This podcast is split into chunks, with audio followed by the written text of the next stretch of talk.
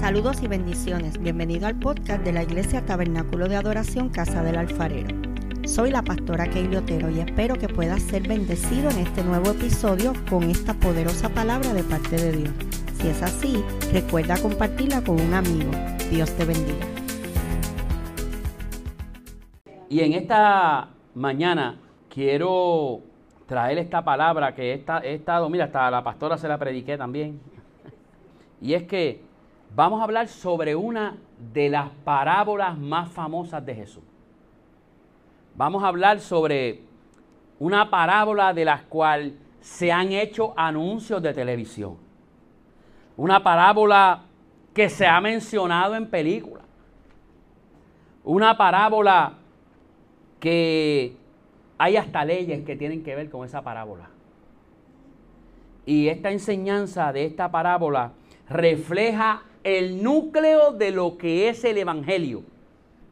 Esta parábola es una visión de nuestra vida cristiana como cristiano y un reflejo de cómo el mundo me ve a mí y lo ve a usted. Y en esta parábola se resalta el amor hacia los demás, dejando fuera cualquier diferencia discriminatoria dejando afuera que tú eres blanco, que yo soy negro, dejando afuera de que tú eres rico y yo soy pobre. En esta parábola eso se rompe.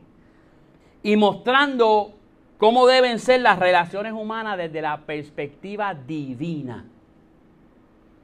Porque podemos hablar de muchas cosas, pero las cosas hay que verlas a la luz de lo divino, a la luz de la palabra. Y este es relato se encuentra en Lucas 10 del 25 al 37. Y ahorita vamos a ir leyendo. Esta parábola se origina dado a una pregunta malintencionada de un maestro de la ley que pretende poner a prueba a Jesús. Esta parábola tiene varios personajes, pero usted, mire, yo no tengo una pizarra ahí para apuntarlo, pero usted se los va a memorizar. El maestro de la ley. Ese es uno. Y está Jesús, que está contando la parábola. Recuerde que la parábola es una historia ficticia. Eso es bien importante que lo sepamos. Y Jesús predicó a través de, este, de, esta, de estas enseñanzas de parábola. Y en Lucas 10:25, este maestro de la ley le pregunta a Jesús, haciendo qué cosa heredaré la vida eterna, Jesús le dice sencillo, ¿qué está escrito en la ley? ¿Y cómo tú la interpretas? Entonces, el hombre le dice, oh, yo me imagino el hombre puso la voz jonca y dijo, oh, ama al Señor tu Dios con todo tu corazón, con todo tu ser, con todas tus fuerzas, con toda tu mente. Y ama a tu prójimo como a ti mismo. Y Jesús sencillo, Jesús le dijo, pues sabes qué, haz esto y vivirás. se acabó el asunto aquí. Aquí no hay que hacer nada más dijiste lo correcto. Pero el intérprete de la ley, el maestro de la ley, ahora viene con la intención quizá de mostrar una justicia propia y un correcto comportamiento delante de Dios, le pregunta a Jesús, eh, eh Jesús, ven acá, ¿y quién es mi prójimo? Si tú me estás diciendo que ame, pero, pero ¿quién es mi prójimo? Mire por dónde va el hombre, el maestro de la ley. Eh, yo entiendo que ese hombre, ese maestro, quería que Jesús le dijera, eso es lo que, lo que nosotros podemos entender, él quería que Jesús le dijera la línea divisoria entre las personas que yo debo amar y las que no debo amar porque no son mi prójimo. Eso era lo que él quería. Eso fue como cuando a la mujer la iban a apedrear que fueron donde Jesús y le dijeron, Jesús, esta mujer, ¿qué hacemos con ella? Jesús le dijo, ah, pues sencillo, el que esté libre de pecado que tire la primera piedra, vamos. Jesús no dijo que no. Jesús no se opuso a la ley. Jesús le dijo, pues dale, que posiblemente dos o tres de los que tenían las piedras ahí habían ya estado con esa muchacha. Pues mira, aquí algo parecido. El hombre quería que Jesús le dijera, ok Jesús, pero ¿quién es mi prójimo? Dime quién es. Y a lo mejor él esperaba que Jesús le dijera, bueno, mira, estos son tus prójimos y estos no. Y ahí comienza Jesús, mire, inspirado Y ahí comienza a narrar esta parábola. Pero algo que tenemos que decir es que en esta época, esta era una cuestión bien debatida entre todos los maestros religiosos. ¿Quién era mi prójimo? ¿Pero por qué? Mire, porque si un enfermo crónico era considerado, según ellos, como una criatura castigada por Dios. Entonces, ¿hasta qué punto? Escuche que eso era la creencia que ellos tenían. Estabas enfermo, estás castigado por Dios. Enfermo crónico, estás castigado por Dios. Tienes lepra, castigado por Dios. Como eso era lo que se movía en esa época, aquel hombre quería que Jesús le dijera, pues mira, dime quiénes son los prójimos. Hasta qué punto había la obligación de ayudar a un hombre que, entre comillas, estaba siendo castigado por Dios. ¿Escuchaste eso? Ellos creían que, que, una enfermedad crónica era un castigo de Dios. Ah, pero ¿hasta qué punto yo pues, entonces puedo ayudar a esa persona? Porque estoy interfiriendo en el plan de Dios. Eso básicamente era lo que ellos practicaban en ese tiempo. Entonces, él quería que Jesús le dijera cuál era la línea divisoria. Porque en aquel tiempo la enfermedad era un muro que dividía y excluía a la gente de la justicia. El hecho de estar enfermo. Entonces Jesús rompe esos prejuicios raciales que tenían aquella gente y aquella religiosidad que tenía, dándole la vuelta a, este razonamiento del hombre. Recuerde que Jesús está hablando con un maestro de la ley. Entonces Jesús da la vuelta al razonamiento de este hombre con una parábola. Jesús respondió, escuche, bajaba un hombre de Jerusalén a Jericó y cayó en manos de unos ladrones. Le quitaron la ropa, lo golpearon y se fueron dejándolo medio muerto. Resulta que viajaba por el mismo camino un sacerdote quien al verlo se desvió y siguió de largo. Así también llegó a aquel lugar un levita y al verlo se desvió y siguió de largo. Pero un samaritano que iba de viaje llegó a donde estaba el hombre y viéndolo se compadeció de él. Se acercó, le curó las heridas con vino y aceite y se las vendó. Luego lo montó sobre su propia cabalgadura, lo llevó a un alojamiento y lo cuidó. Al, día siguiente sacó dos monedas de plata y se las dio al dueño del alojamiento. Cuídemelo, le dijo, y lo que gaste usted de más, se lo pagaré cuando yo vuelva. ¿De qué parábola estamos hablando? El buen samaritano. Este relato del buen samaritano, aunque es una parábola, nos hace pensar en un suceso real, ya que los hechos se sitúan y Jesús los ubica en un lugar geográfico concreto. Jesús utilizó aquel lugar para crear aquella parábola. Y fue con toda la intención. Esta, esta parábola se sitúa en una cuesta de bajada entre Jerusalén y Jericó. Si el asalto ocurre en esa región, la persona que iba caminando Ahora entramos a otro personaje, ¿verdad? Primero le dije el maestro de la ley, que es el que le preguntó a Jesús, está Jesús, que es el que está haciendo la parábola. Ahora tenemos un hombre que no tiene nombre. Ese hombre viene bajando, bajando, bajando, pero según donde Jesús lo ubica, podemos nosotros pensar, podemos especular y hasta podemos asegurar que aquel hombre era un judío. De ahí entonces la problemática de la parábola es que Jesús mete un personaje ahí que como que no va, a un samaritano. Recuerde que Jesús está haciendo la parábola y hay gente escuchando. Jesús está hablando de un hombre ahora que viene caminando y lo asaltan. Y entre todos los personajes Jesús, Jesús incluye a un samaritano Y esa aparición del samaritano causa sorpresa en los oyentes. Según, oye, según el historiador de la época, un historiador que se llamaba Flavio Josefo, dice que esa ruta desde eh, Jerusalén a Jericó, que esa ruta era aproximadamente, yo lo cambié a millas, aproximadamente de 17 a 18 millas. Y dice que esa ruta estaba eh, llena de curvas cerradas que podían esconder a los maleantes, que podían esconder a los ladrones. Y si estamos hablando de 17 a 18 millas, pues mire, yo me di a la tarea de buscar también, más o menos de la iglesia a dónde. Y, aproximadamente hay como 17 millas y un poquito más.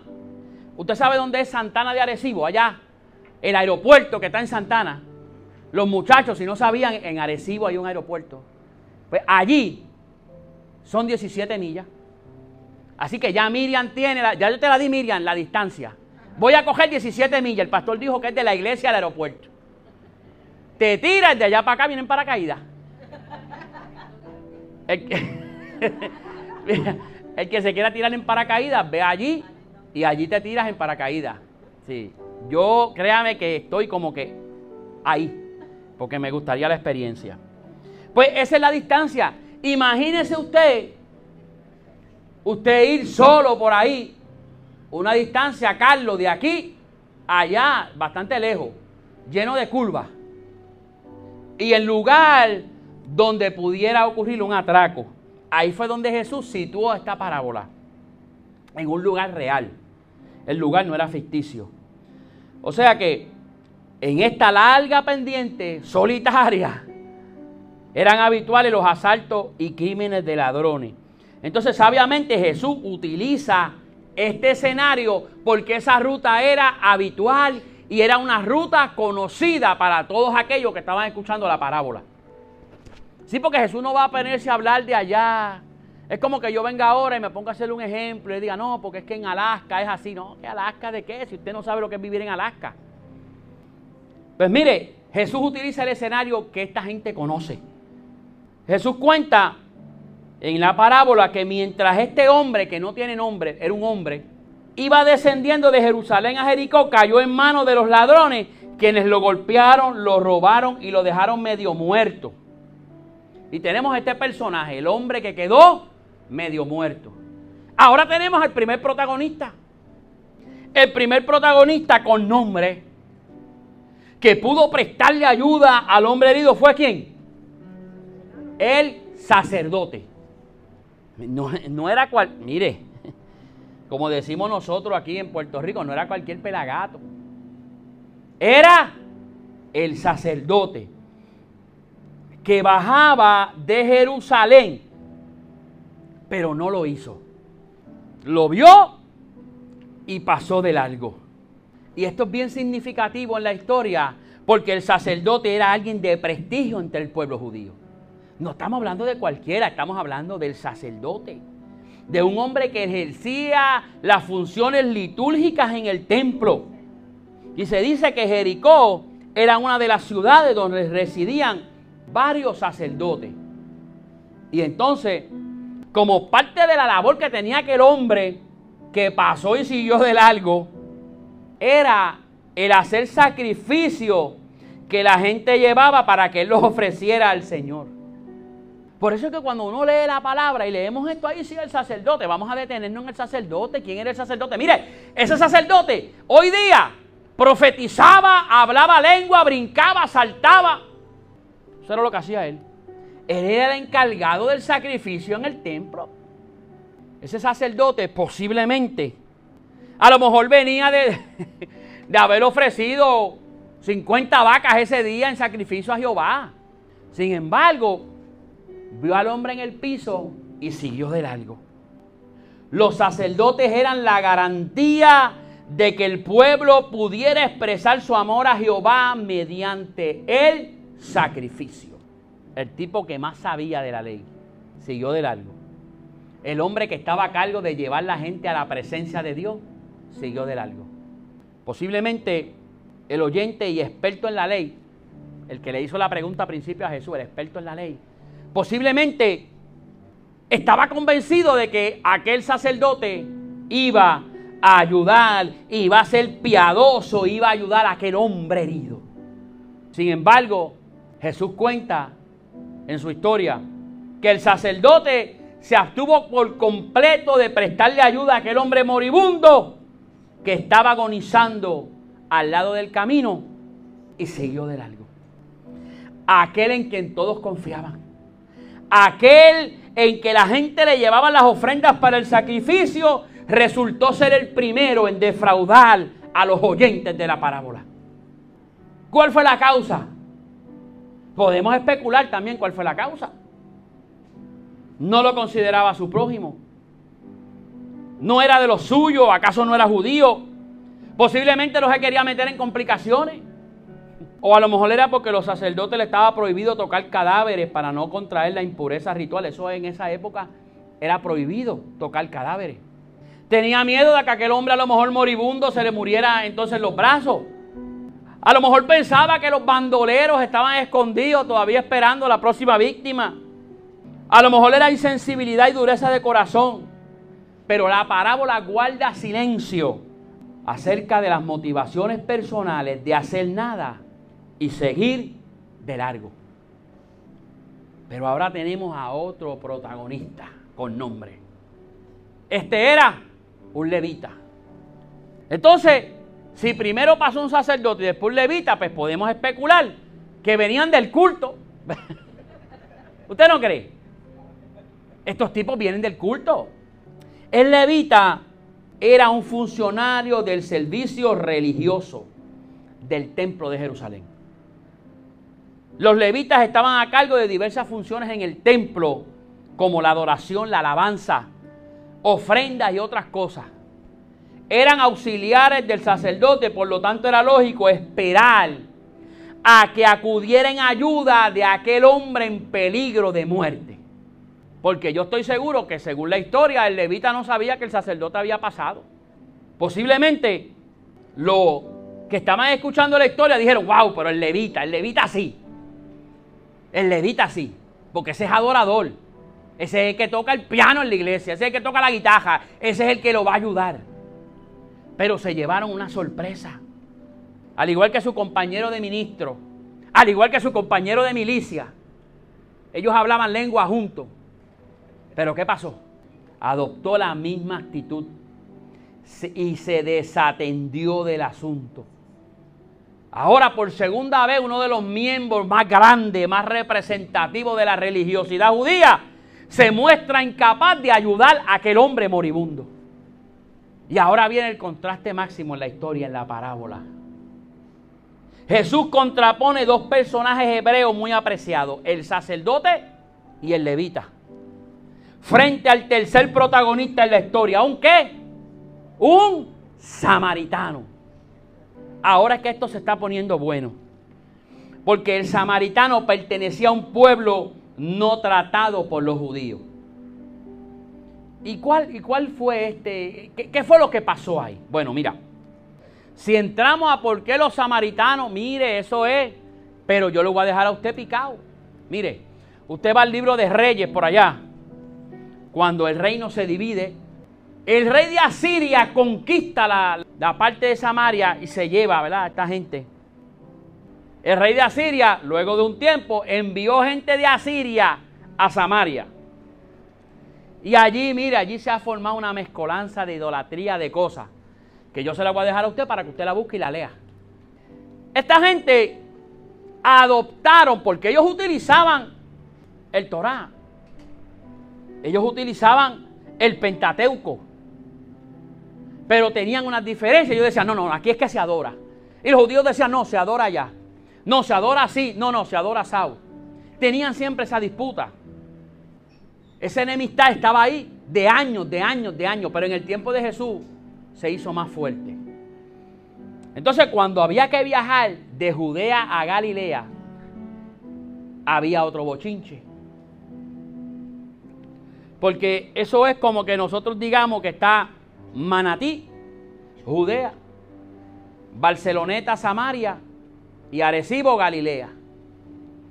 Entonces, para usted ir de un lugar a otro, la lógica y lo más sencillo era coger el expreso y seguirlo para ir para abajo.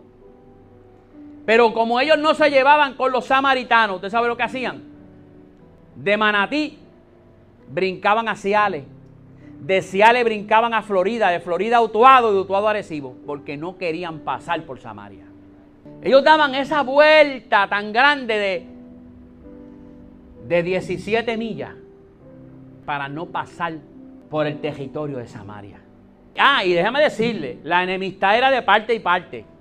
No era de los judíos, era, eso eran de parte y parte. Y esa enemistad estaba ahí. Entonces llamar samaritano a un judío era un insulto. A pesar de compartir el Pentateuco como escritura común, unos decían que a Dios se le podía adorar en el templo de Jerusalén, mientras que los samaritanos habían instalado su propio culto en el monte, en Gerizim. Por eso es que cuando Jesús se encuentra con la samaritana, ellos hablan de dónde se adora. Nosotros adoramos aquí, pues no, nosotros adoramos acá. Mire, cuando Jesús va donde la samaritana, si usted, lee la Biblia detenidamente, Jesús está solo. Jesús anda con los discípulos, pero Jesús decide, decide desviarse un poco para llegar a aquel pozo. Pero cuando Jesús está hablando con la samaritana, le está hablando solo. Porque acuérdese que los discípulos venían con la mentalidad de que yo tampoco puedo pasar por Samaria. Y no crea que los discípulos eran tipos que levitaban en la santidad. No. Ellos también estaban enfogonados con los samaritanos. Luego, usted sigue leyendo y dice que entonces los discípulos llegan donde Jesús y se asombran. Jesús hablando. O sea que eso estaba arraigado ahí con ellos. En Judea, los cultos samaritanos se veían como algo abominable. Y en cuanto a la religión, los samaritanos eran considerados por los judíos como sincretistas heréticos y desde la perspectiva social eran traidores. Y, déjame decir una cosa, estamos hablando de que Samaria está en el centro de Israel. No estamos hablando de un país aparte. Estamos hablando de que, vamos a decir, era un pueblo, era una ciudad. Pero esa gente, mire, se odiaban. Y durante la vida de Jesús, esta relación entre ambos pueblos se había deteriorado. Según estaba leyendo, dice que en, los años 6 y 9, entre esos años, en la era de Jesús, algunos samaritanos esparcieron huesos humanos en la plaza de Jerusalén durante la celebración de la Pascua, mi hermano. Porque los samaritanos también se las traían. ¿Usted sabe lo que es? Porque le estoy diciendo que era de parte y parte. La celebración de la Pascua. Que esa era la celebración cumbre porque estamos celebrando que Jehová nos saca. La Pascua era la celebración de la liberación. O sea, eso para ellos era algo poderoso. Y que vinieran, se metieran a la plaza y esparcieran huesos allí. Por eso es que la aparición del samaritano en la parábola tiene un significado. Ahora, al Jesús hacer este escenario, este escenario no era algo ficticio. Este escenario era literalmente lo que estaba ocurriendo en aquel lugar, en aquel, en aquel tiempo. Jesús lo trae en una historia, pero era literalmente lo que estaba ocurriendo. La sociedad se estaba deteriorando. Los que estaban encargados del templo, aquello se estaba corrompiendo. Por eso, la persona peor predispuesta para ayudar a un judío herido era un transeúnte samaritano. Porque ya habían pasado dos judíos. Posiblemente aquel hombre al que Jesús le está contando esta historia jamás pensó que un samaritano iba a convertirse en el personaje salvador de un judío moribundo. Pero precisamente eso es lo que Jesús propone ahora un samaritano es el salvador de aquel hombre herido, medio muerto, un samaritano que no tenía ningún vínculo, ninguna relación. Es tratado por este como si fuera su propio hermano. Y en eso consiste la proximidad que Jesús quiso incluir en la parábola. Y esa palabra yo la busqué, proximidad. Proximidad es el interés legítimo por los demás que activa la empatía, el trabajar unidos y la solidaridad. Eso es proximidad. Usted sabe que el mandamiento del amor no tiene, no tiene límite. Allí donde nace un amor y se desarrolla un amor genuino, desaparecen las fronteras, las diferencias y los fanatismos. Este samaritano abandonó todos los prejuicios. Este samaritano quitó todo lo que había en el medio que pudiera interrumpir entre él y, lo que, y el hombre que estaba en el piso.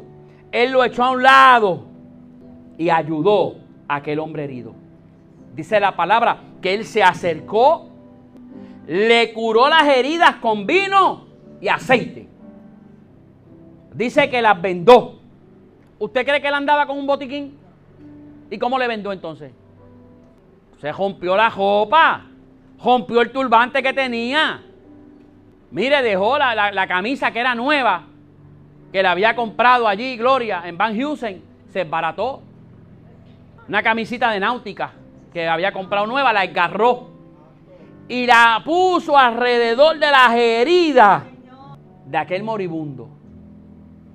Luego dice que lo montó sobre su propia cabalgadura. Y yo creo que entonces lo montó en la silla del caballo, él se tuvo que ir a pie. Entonces lo lleva a un alojamiento. Yo me imagino allí el hombre buscó en la aplicación el Airbnb cerca. Mira, aquí queda las parcelas Marque. Lo llevó cerquita, lo llevó allí y le dijo, mira, voy a dejar a este hombre aquí. Y al otro día le dijo, déjalo ahí y lo que él gaste me lo cobra después que yo voy a venir. Dice la palabra que pagó el alojamiento, pagó la estadía. Entonces cuando Jesús termina la parábola, le preguntó al experto en la ley, ¿quién de estos tres te parece que fue el prójimo de aquel hombre moribundo? Ahora es que esto está llegando a la parte buena. ¿Quién tú crees que fue el prójimo? Porque él le dijo, ¿quién es mi prójimo? Ah, pues ya te hice la historia. Ahora deduce tú quién fue el prójimo. El intérprete en la ley, como acuérdese que, que había algo ahí racial, el intérprete de la ley como judío, no queriendo hablar abiertamente de la situación, sustituyó la frase y dijo, bueno, el prójimo fue el que usó misericordia con él. El prójimo fue el que se compadeció de él. Estas palabras del maestro seguramente envolvieron a sus oyentes en un mundo que ellos debían considerar distorsionado. De cómo Jesús va a ser una historia donde un sacerdote y un levita se negaban a darle auxilio a un hombre. Y cómo va a poner a un samaritano a detenerse a ayudar a este hombre eso era algo chocante. Sin embargo, la realidad es que Jesús va a hacer la parábola porque esto era lo que estaba ocurriendo en la sociedad en ese tiempo. Aún los religiosos estaban en el dimitirete con los samaritanos y los samaritanos igual. Jesús hace esta parábola con una situación que estaba ocurriendo en ese momento. Nadie vivía a las alturas de las exigencias del verdadero amor. Ni siquiera los que se consideraban piadosos y aptos para ejercer un ministerio en el templo. Ni siquiera los que predicaban en el templo y cantaban allí. El comportamiento inhumano de aquellos dos ministros no era algo aislado, sino que era el reflejo de lo que todos hacían. Usted se imagina aquel sacerdote y aquel levita, posiblemente la gente que iba allí con necesidad en la propia sinagoga, nadie se ocupaba de ellos. Porque esto era así. Ese, esa era la enseñanza que Jesús quería traer. Esta es la situación que estamos viviendo.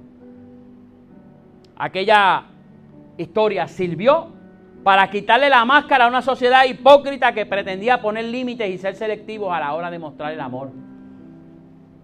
Esta parábola del buen samaritano, escucha, es un llamamiento a toda la humanidad en favor del amor hacia nuestro prójimo.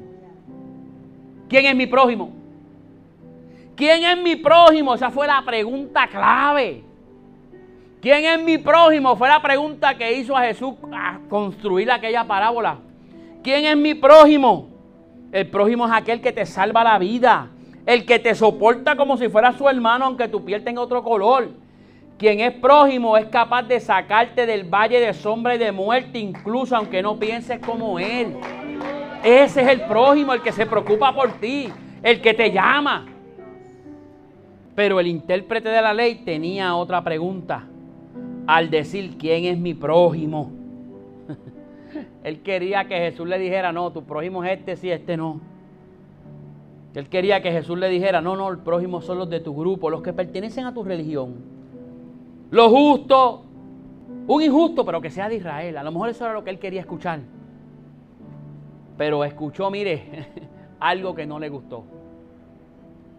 El hombre pregunta a Jesús, ¿quién ha de amar como prójimo?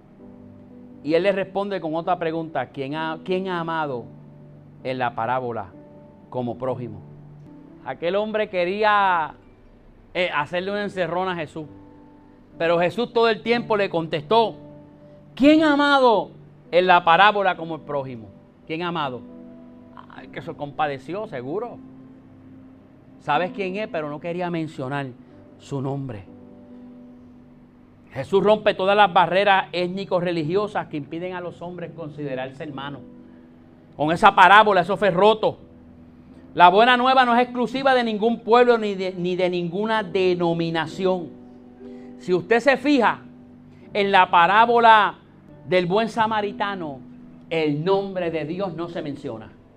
Sin embargo, la actuación del samaritano habla por sí sola del reino de Dios. El mundo de hoy es una sociedad repleta de sacerdotes y, de, levitas. Por eso es que las iglesias están vacías. Porque hay más sacerdotes y levitas que gente en la calle. Todo el mundo es sacerdote, todo el mundo es levita, todo el mundo es profeta ahora. Pero usted sabe lo que pasa con eso. Que hoy día esta sociedad está llena de sacerdotes y levitas que han aprendido muy bien la técnica de pasar de largo y de no detenerse. El egoísmo individualista de este tiempo no solo le hace el salto a cualquier necesitado de ayuda, escúchalo ahora, sino que en ocasiones se detiene a fotografiar sus miserias y obtener algún beneficio de ellas. Hoy día la gente no ayuda, hoy día la gente fotografía. Hoy día hay alguien quedado en la cajetera, le saca un video. Hoy día hay un accidente, le saca un video, pero no me paro. Hoy día hay alguien con necesidad en la casa, Voy y saco 50 fotografías y me hago un selfie ahí porque estoy ayudando, pero no ayudo nada. Lo que quiero es el spot. Hoy, hoy proliferan los levitas y sacerdotes sin escrúpulos ante el dolor ajeno. En la actualidad, la idea de prójimo o compañero muchas veces se puede condicionar a la clase económica, a la clase social, a la creencia religiosa. Y en muchas ocasiones es el dinero el que define el concepto de prójimo. Eso ocurre hoy día. Ya no estamos hablando de allá, de la época de Jesús, estamos hablando de hoy. A mí me han preguntado, ¿tú eres de los del reino? Porque si no soy de los del reino, pues no soy de los de ellos. ¿Tú eres pentecostal o qué tú eres? ¿Liberal? ¿Tú eres alianza o eres discípulo? Porque si no, no somos compañeros. Eso hoy día se da. Eso no es nada, no, eso hoy día se da. Esta actitud se ha normalizado en nuestros días. Y el peligro de eso es que cuando las cosas se normalizan, se institucionalizan. Nosotros los creyentes estamos observando cómo ciertas actitudes y comportamientos a los que el Evangelio considera pecaminosos están siendo amparados abiertamente por la ley. Nosotros estamos viendo cómo cosas que la palabra dice como son. Allá en el gobierno hay leyes que quieren cambiar eso. Entonces el detalle con eso es que tenemos que seguir siendo buenos samaritanos. Con aquel que quiere venir a atentar. Hace una semana surgió aquí en Puerto Rico un video de una pastora. Yo sé que a lo mejor usted lo vio en las noticias. Mire, la metida de pata más grande la dio esa pastora. Porque aunque lo que ella, la idea central de lo que ella quería llevar era muy cierta, utilizó el foro incorrecto. Ella lo que tenía que hacer era reunir a la iglesia en privado y hablarle a la iglesia. Comenzó allí a mencionar nombres, a decirle a aquel que no se bañaba, a decirle a aquel que se fuera para una isla que empieza con C, por allá no sé por dónde. Así dijo. Entonces la Biblia nos manda a mal. El buen samaritano nos manda a mal aún al que nosotros, porque esa es parte de la enseñanza del buen samaritano. A mal aún a los que, mire, no nos caen bien. Sin embargo, aquella pastora allí despotricó y despotricó y despotricó se fue bien hondo, bien hondo y la realidad es que, mire, pierde credibilidad. Aún a los que están atentando con leyes, yo sé que va a llegar el momento en que la iglesia le va a tender la mano en algún momento. La iglesia de Cristo los va a ayudar. La iglesia de Cristo, mira, en algún momento va a ser esa, esa mano de ayuda. Pero mire, tenemos que actuar Mire, no crea que esto uno lo lee, yo lo leía, yo lo preparaba y yo decía, ay Dios mío, hay que ser una iglesia de avanzada. La conciencia cristiana, en la conciencia, desde la conciencia cristiana, el desamor nunca puede justificarse. En el reino de los cielos no hay justificación para el desamor. Los prójimos de aquel herido que estaba medio muerto no fueron quienes todos imaginaban al principio. El sacerdote judío y el levita habían adquirido el título de prójimo en la conciencia cultural, sin embargo en el, fondo, en el fondo no quisieron ejercer como tales. El auténtico prójimo fue sin duda el samaritano, porque solo el verdadero amor es capaz de superar las discriminaciones humanas. Dice el texto que cuando el hombre de Samaria vio el herido, fue movido a misericordia. Y este es el verdadero mensaje del, Evangelio, la de la, la de la misericordia que se eleva por encima de la ley. Porque la ley entonces en aquel tiempo, acuérdense que ellos estaban siguiendo sus estatutos. Y aunque podemos decir, ah, pero esa ley la dictó Dios, sí, esa ley la dictó Dios, pero ya ellos, ya ellos habían hecho y deshecho con la ley. Y la misericordia que se eleva por encima de la ley vigente y la del compromiso que supera el rito cultural y el rito religioso. Ese es el verdadero mensaje del Evangelio. Sin embargo, el cristiano verdadero que ha nacido, ha nacido para ser prójimo de todo el mundo, pero especialmente de los más débiles y los más necesitados. Este relato muestra cómo 18 millas bastan para dividir a los humanos en dos categorías, los que pasan de largo y los que se detienen. Pudimos ver en estas 18 millas los que pasaban de largo y los que se detuvieron. Los que tienen ojos para su propio camino y los que saben mirar alrededor. Los que saben mirar a los demás y obedecen las razones de su propio corazón. ¿A cuál usted pertenece? ¿Al que, a los que se detienen, a los que siguen de largo. A los que van ahí mirando para allá y no miran al lado o a los que de vez en cuando miran para el lado y dicen contra. Este es mi hermano, tiene una necesidad a cuál usted pertenece. Usted sabe que lo más peligroso de este camino no fueron los ladrones. Los gentes más peligrosos en este camino fueron los dos que no se detuvieron. Esos fueron los realmente peligrosos en el camino. Aquellos dos que no se detuvieron. Escúchate esto. Escúchalo y grábalo justos que creen poder llegar a Dios pasando por encima del prójimo. Gente justa que cree que va a llegar a Dios pasando por encima del prójimo. Piensan descubrir al Señor sin tener necesidad de descubrir al hermano. Quieren tener la revelación de Dios, pero no pueden atender a su hermano. Obedecen la voluntad de Cristo ignorando la realidad que tienen al lado están convencidos de que pueden ocuparse de las cosas de Dios, de las cosas del reino, sin haberse dado cuenta de lo que, que realmente a lo que Dios le interesa. Son las cosas de los hombres. Hay gente que quiere ser lo más puritano y el hermano está ahí muriéndose. Este es el error de tanto cristiano y cristianismo excesivamente vertical. Hay gente que quiere ser tan excesivamente vertical, de tanta reflexión personal, de tanto pensar en su propia salvación, permaneciendo sordo al llanto de los que sufren. Yo no me puedo mezclar con este porque este es de los de allá, de los, liberales. Y ese es el error hoy día.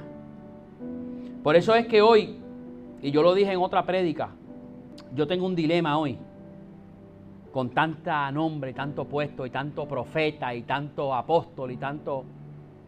¿Sabe por qué? Porque yo hablaba la otra vez. Hoy día, escuche esto, escuche esto, que esto, esto, esto es lo que se está dando hoy día. Hay que tener mucho cuidado. Hoy día yo hablaba anoche con un amigo pastor y él me decía, esto está difícil. La gente llega a la iglesia y wow, tú, tú, tú hablas con ellos, me gustó la prédica, me gustó esto, me gustó esto, pero no vuelven a la iglesia. Y yo le dije, bienvenido al club, no eres tú, ni es la gente de la iglesia, es que eso es lo que nos está tocando vivir hoy día.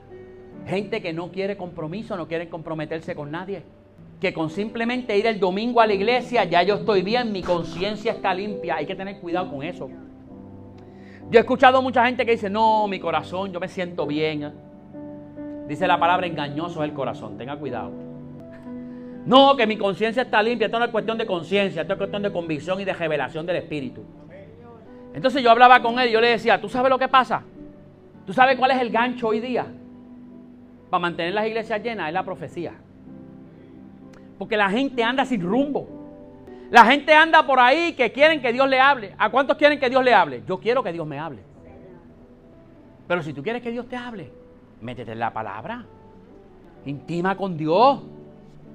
Pero hoy día hay una generación que quiere que Dios le hable y andan detrás de la gente. Yo voy para allá. Entonces seguro. Si todos los domingos yo voy donde ti y, y le digo a Willy, Willy, el Señor me dice que este es tu año. El Señor me dice que te va a dar en la escuela, vas a ser el director de la escuela. ¿El Willy qué hace? Wow, está hablando el Señor. Sí, pero en lo que lo hacen director lo tengo en la iglesia ahí, ahí con, la expectativa de que va a ser director. Miriam, el Señor te va a dar ahí, vas a ser alcaldesa de Vega Baja. Sigue. Entonces Miriam está ahí, el Señor habló, el Señor habló, y el Señor habló. sí, eso es lo que se está dando hoy día. Y, yo lo mire, yo, cuando yo tenga la oportunidad de decirlo, yo siempre lo voy a decir. Usted quiere saber cómo funcionaba el profeta, métese a la Biblia. Los profetas nunca estaban regalando cajos. Los profetas no estaban regalando llaves. Los profetas no estaban regalando mansiones. Los profetas no estaban saldándole deudas a nadie. Y hoy día eso es lo que hay en las iglesias. Al profeta había que tenerle miedo porque cuando el profeta hablaba dice, así dice Jehová, va a descender el fuego del cielo si tú no te arreglas. Y ese es el contraste que hay hoy día. Entonces es fácil yo mantener una iglesia llena, profetizándole a todo el mundo, Disney World, todo el tiempo. Entonces, el dilema más grande que yo tengo es que, entre comillas, Dios le muestra a los profetas dónde hay llave, dónde hay Mercedes-Benz, dónde hay cajo. Pero no le muestra dónde están abusando en la misma iglesia a la jovencita. Dónde están abusando al niño el Espíritu Santo no muestra dónde es que está el problema. El Espíritu Santo no muestra dónde hay maltrato, dónde está siendo la mujer maltratada por un miembro de la iglesia. Eso no lo profetiza. ¿Ves? Entonces ahí es donde está el contraste. Por eso es que tenemos que tener cuidado. Y yo creo en la profecía. Pero cuando hay discernimiento de espíritu en la iglesia, podemos saber si la profecía es o no es del Señor. Pero no me vengas a regalar cajos y llaves cuando hay situaciones más importantes dentro de la iglesia. Y que tienen que ser atendidas con carácter urgente. Pero si profetizamos eso, se nos vacía la iglesia. Está bien, no, déjalo ver. El esposo le está dando dos bofetadas, pero déjala que le dé dos más. Porque el esposo diezma. Si la esposa, ¿sí? Si la esposa le está dando cuatro bofetas al marido, déjalo así, no te apures, porque es que ella es líder en la iglesia. Ese es el dilema mío hoy día. Escucha esto. Tanto el sacerdote como el levita llegaron puntuales a sus respectivas citas, pero faltaron al principal encuentro de su vida, que era aquel moribundo en la cajetera. Sin embargo, el samaritano se retrasó, llegó tarde, pero dio los pasos en la dirección correcta. Oye, estamos en un tiempo donde a nosotros como la iglesia de Cristo nos toca asumir la responsabilidad y adoptar la actitud del buen samaritano frente a todos aquellos que tengan necesidad. Sin embargo, por encima de todo está la presentación del mensaje de salvación. No podemos dejar de anunciar a Cristo, de anunciar que, que, Jesucristo es en realidad el primer buen samaritano que nos dio vida con su muerte que vio al hombre a mitad de camino ahí moribundo y llegó al encuentro. Dios se reencontró con la humanidad por medio del Cristo crucificado. La redención es la gran parábola del ser humano moribundo junto al camino donde Jesús se hizo ese buen samaritano. Póngase en pie. La cuestión no es saber de forma teórica quién es mi prójimo, sino quien se porta en la práctica como mi prójimo. Eso es.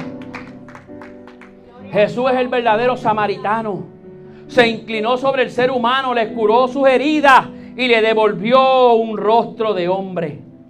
A veces se busca lejos lo que se tiene cerca.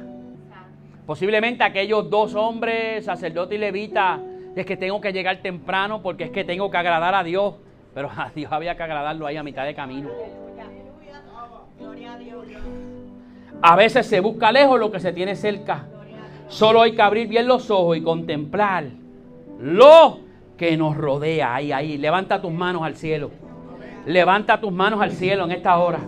Oh Señor, gracias, gracias, gracias por tu palabra. Gracias Señor por la salvación. Gracias Señor por esta enseñanza.